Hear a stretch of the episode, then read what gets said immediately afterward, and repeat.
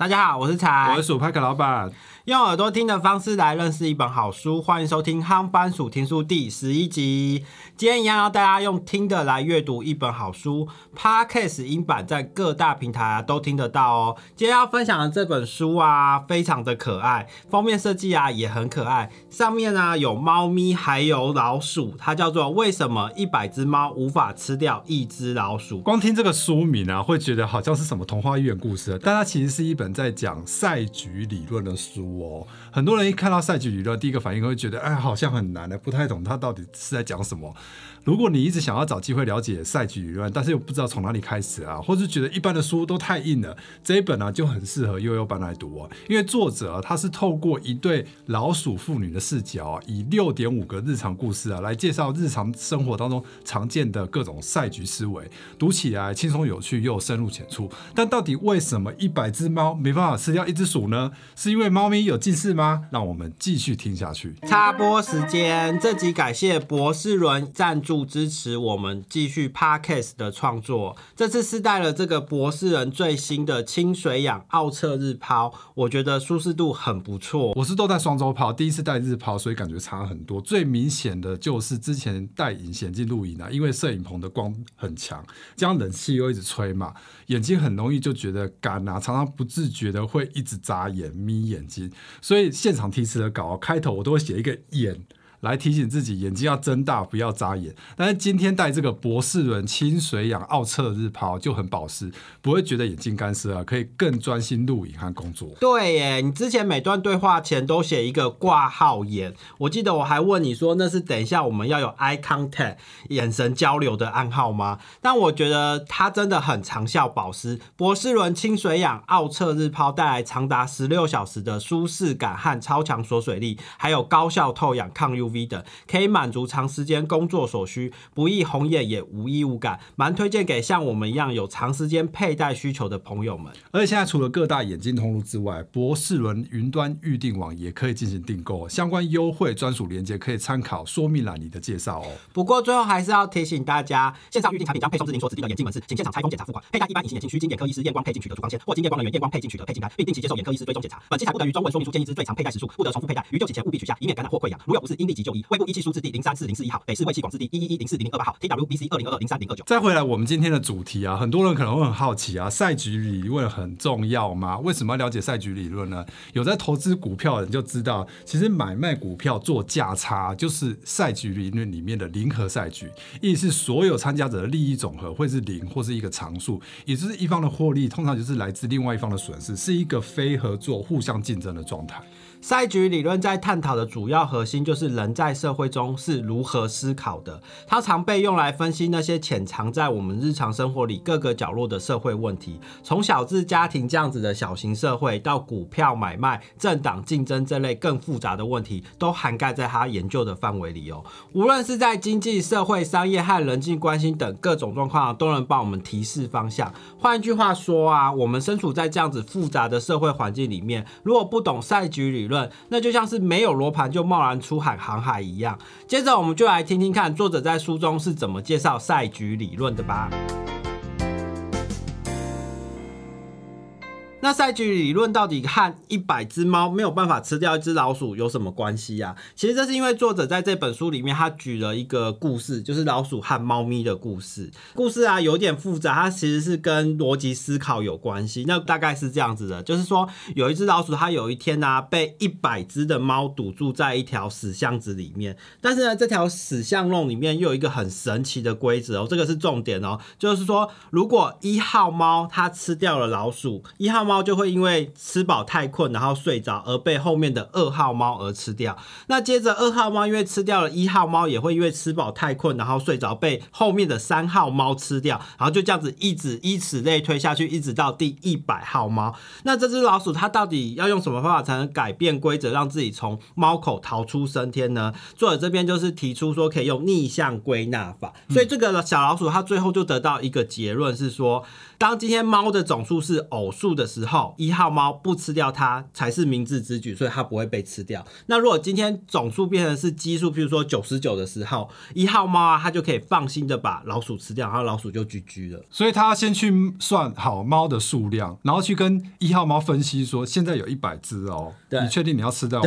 然后你到后面的话，你会有猫一、猫二、猫三、猫四、猫五等着要把你吃掉。所以我这样子推论起来，你还是不要把我吃掉比较好。对所以他还要去跟他跟猫咪对，要跟派克老板你高那个老板不会理你那么多啦，派克老板想吃就吃他就直接叼走了啦。那大家还是会想说，那为什么是奇数跟偶数会有差别？呵，这个其实是这样。如果是在单纯的状况，就是一鼠一猫的时候，嗯那猫把鼠吃掉，那猫不会有事，就就结束了嘛。对但是如果今天是鼠猫一、猫二的时候，嗯，当猫一把鼠吃掉的时候，猫一会睡着，规定是对这样嘛，所以就可以把猫一吃掉。为什么？因为猫二后面已经没有人了，没有其他猫。但是，所以在出现第三只猫猫三出现的时候，变成鼠猫一、猫二、猫三的时候，嗯情况又会改变哦。对当猫一把鼠吃掉之后，猫一睡着，对猫二就会考虑要不要把猫一吃掉，因为这时候它后面多了一个天敌。对多了一个威胁。他如果把猫一吃掉的时候，他自己也会陷入昏迷，然后他就会被猫三吃掉。所以这时候，这个猫二他就改变了决策，说说那我不要吃猫一好了。嗯，然后这时候猫一反而是得到了保障，对。因为猫三的出现改变了猫一的命运。嗯。它即使是睡着，它也不会被猫二吃掉嘛，因为后面有一个猫三在保护它嘛，对。所以它就可以放心的把老鼠吃掉。哦。可是当这个情况如果又有猫四出现，又出现偶数的时候，偶数猫的时候，就又反这个情况又再逆转一次，所以哦。整个推论起来才会变成说，哎、单数的时候你就可以放心的把这个老鼠吃掉，可是双数的时候你就不能吃。他要分析这一段给那个猫一听，猫一才不会把它吃掉。那万一猫一听不懂怎么办？我觉得猫一的问题会说，没有，我数是九十九只，哎，因为他没有数他自己。猫一其实早就已经数过了，这是什么赛局？不要想骗我，我刚才数的是九十九只，你不要不要胡不乱我。是，是猫一是忘记数他自己吗？数学不好，聪明的数学不好。哎、我这样数是九十九，老鼠就很聪明，就说啊，你忘了数你自己吗？这样你自己就一百了、然后就被搞混，老鼠就趁机就跑掉。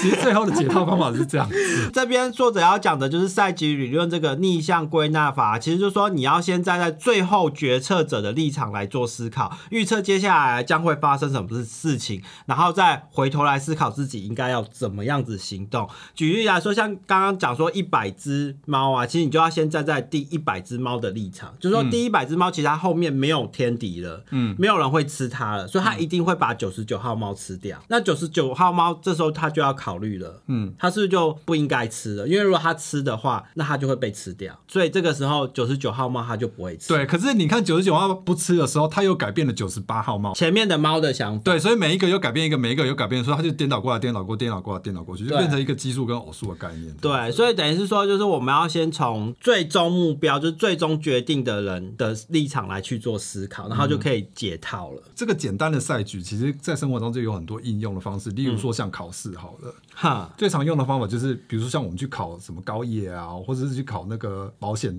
的那个证照。最好用的方法就是去考考古题。那你为什么会有这个 K 考古题的结果会优先于一切呢？是因为这个考试的设计是这样。就是说，因为你已经知道说他都会从考古题里面挑题目出来考了，对所以我就狂 K 考古题就好，对就一定会中。所以这个就是从结果来推论，或者说我们参加很多比赛的时候，都会先去预设说，哦，这个主办单位，比如说奥斯卡，他希望主题是多元平衡，比如说种族都考虑进去。那我们在拍片或是设计脚本的时候，就要把角色做一些颜色上面的平衡嘛，对。对不对？对。或者说人物上面啊，比如性别上面的平衡等等之类，兼顾到各个族群。那我去报奥斯卡的时候，才容易得奖嘛。哈，这其实跟我们以前在读书的时候，如果你考试，然后你来不及要准备的话，也会先从考古题开始是一样的、嗯，就说啊，考古题一定都是老师会出题的重点嘛，因为你可能还没有读过，你不知道重点在哪里嘛，所以你就先看过以前考古题，知道说哦，这一个章节主要的重点是在讲什么，嗯，然后我再从这个重点来去做准备啊。嗯，我觉得考试有时候对学生来讲是一个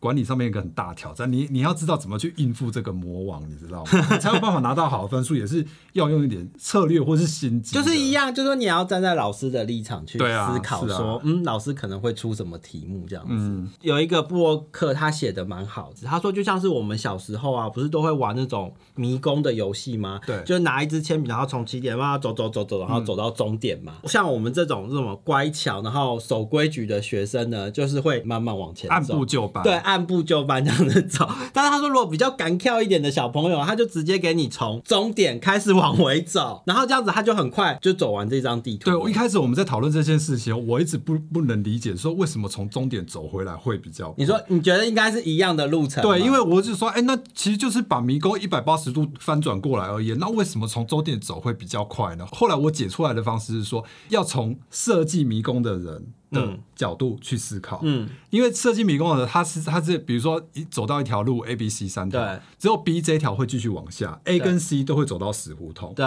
那你 B 后面又会遇到 D 跟 E、F，那也就是有一条会中，另外两条不会中。对。所以你在顺向的过程里，你会会遇到很多死胡同。对。可是你从逆向走回来的时候，嗯。你是不可能进到这些胡同，你不会走到 E 或是 D 或者是 A 跟 C 对，就是那些实相的部分。对。所以这个就是说从正向思考跟逆向思考的差别在这里。工业界也很流行的一个叫做就是逆向工程、嗯，你自己从零开始去做一个东西的时候会很困难，因为你会有很多试错的时候。但如果你是从已经有一个产品了，你把它拆开来之后，然后去分析，然后从完成之后往前推，说我应该要怎么做的时候，它就会变得很快。